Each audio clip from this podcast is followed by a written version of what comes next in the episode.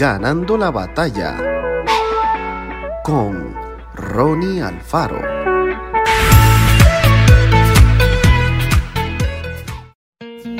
Pero gracias a Dios que aunque erais esclavos del pecado, han obedecido de corazón a aquella forma de doctrina a la cual fuisteis entregados y libertados del pecado, vinieron a ser siervos de la justicia.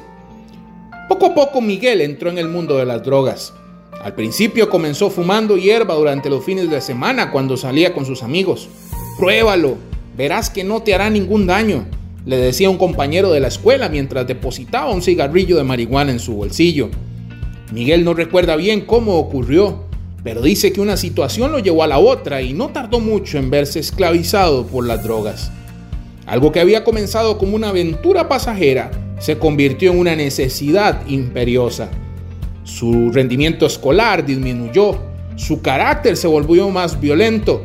Para conseguir dinero para comprar cocaína, llegó hasta hurtar cosas de su propia casa. Su salud se fue deteriorando ¿Dónde había quedado aquel joven lleno de vida? Miguel pudo haber muerto con tantísimos jóvenes que mueren cada año por culpa de las drogas, pero felizmente no fue así. Por una sobredosis de cocaína lo trasladaron de urgencia al hospital y allí, cuando tocó fondo, se prometió a sí mismo y a su madre que haría todo lo posible para ser libre.